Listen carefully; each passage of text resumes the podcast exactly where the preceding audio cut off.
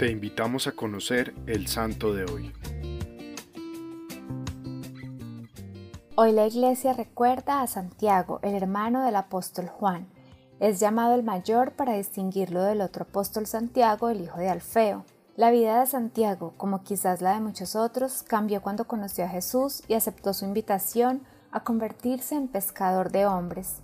Como lo leemos en el Evangelio, Jesús vio a dos hermanos, Santiago y Juan, doblando las redes en la barca junto a Zebedeo su padre, y enseguida, dejando la barca y al padre, lo siguieron.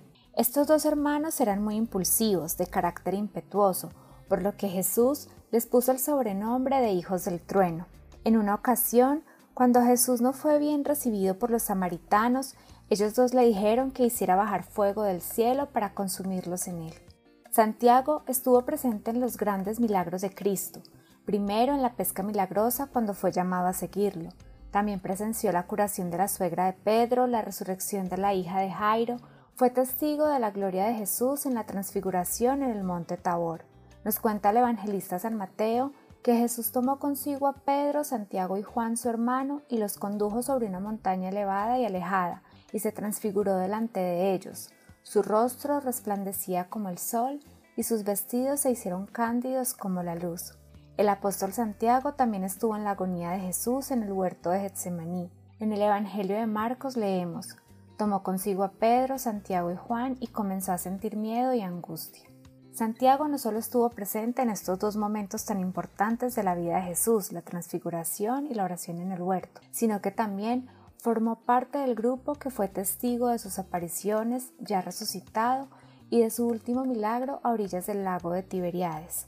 Algunos documentos del siglo XIII que se conservan en la Catedral de Zaragoza se remontan a la época inmediatamente posterior a la ascensión de Jesucristo, cuando los apóstoles predicaban el Evangelio, dicen que Santiago el Mayor había desembarcado en España, donde fundó la primera diócesis, predicando desde entonces por diversos territorios de este país. Los documentos dicen que Santiago llegó con sus nuevos discípulos a través de Galicia y de Castilla hasta Aragón, donde está situada la ciudad de Zaragoza, en las riberas del Ebro. Allí predicó muchos días sobre el reino de Dios. Una noche, cuando se encontraba con sus discípulos junto al río Ebro, oyó voces de ángeles que cantaban y vio aparecer a la Virgen Madre de Cristo de pie sobre un pilar de mármol. La Santísima Virgen, que aún vivía en carne mortal, le pidió al apóstol que le construyese allí una iglesia con el altar en torno al pilar donde estaba de pie, y prometió que este sitio permanecería hasta el fin de los tiempos para que la virtud de Dios obrase portentos y maravillas por su intercesión con aquellos que en sus necesidades implorasen su patrocinio. Desapareció la Virgen y quedó allí el pilar. El apóstol y los testigos del prodigio comenzaron inmediatamente a edificar una iglesia en aquel sitio, y uno de sus discípulos fue ordenado presbítero para servicio de la misma. Esta fue la primera iglesia dedicada en honor a la Santísima Virgen. Santiago regresó a Judea y fue el primero de los apóstoles en derramar su sangre y morir por Jesús. Murió en Jerusalén alrededor del año 44 por orden de Herodes, quien persiguió a los cristianos para quedar bien con los judíos.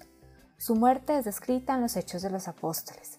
En aquel tiempo el rey Herodes comenzó a perseguir a algunos miembros de la iglesia, mandó asesinar con la espada a Santiago, hermano de Juan. Se dice que después de la decapitación, su cuerpo fue trasladado a España. Según la tradición, en el año 831, después de un prodigioso fenómeno luminoso en proximidades del monte Liberón, fue descubierto un sepulcro con la escritura Aquí yace Santiago, hijo de Zebedeo y de Salomé. El lugar fue denominado Campo de la Estrella, nombre del cual derivará después el de la ciudad de Santiago de Compostela. En el año 1075 inicia la construcción de la basílica dedicada al apóstol y desde la Edad Media el santuario es meta de peregrinaciones. El Camino de Santiago es una de las vías más importantes de la historia de la cristiandad. Señor Jesús, concédenos ser testigos del Evangelio con nuestra vida, de vivir con autenticidad y valentía nuestra fe cristiana, siendo fieles a Dios y confiando plenamente en su voluntad. Te invito para que hoy encomiendes en tus oraciones a todas aquellas personas que han entregado su vida en la misión de extender la palabra de Dios por todo el mundo. Cristo Rey nuestro, venga tu reino.